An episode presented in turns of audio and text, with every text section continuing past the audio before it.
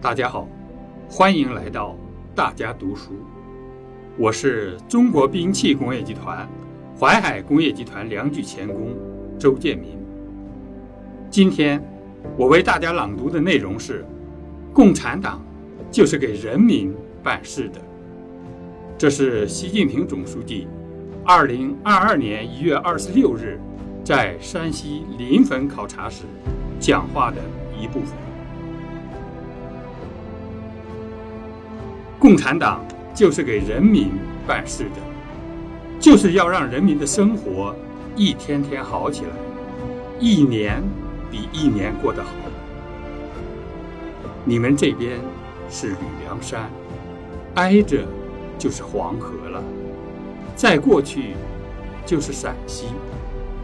我插队那个延川县，离这儿也不远，地形也都是这样的。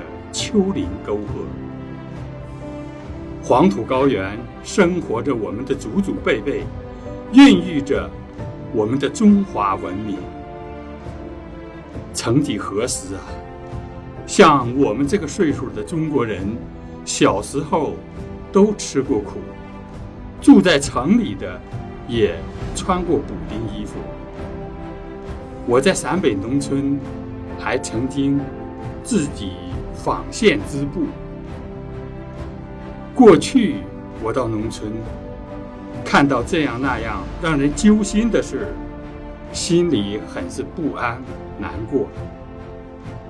再看看我们现在的农村，面貌完全改变了，吃的、穿的、用的都不一样了。中国人几千年来的温饱问题彻底解决了。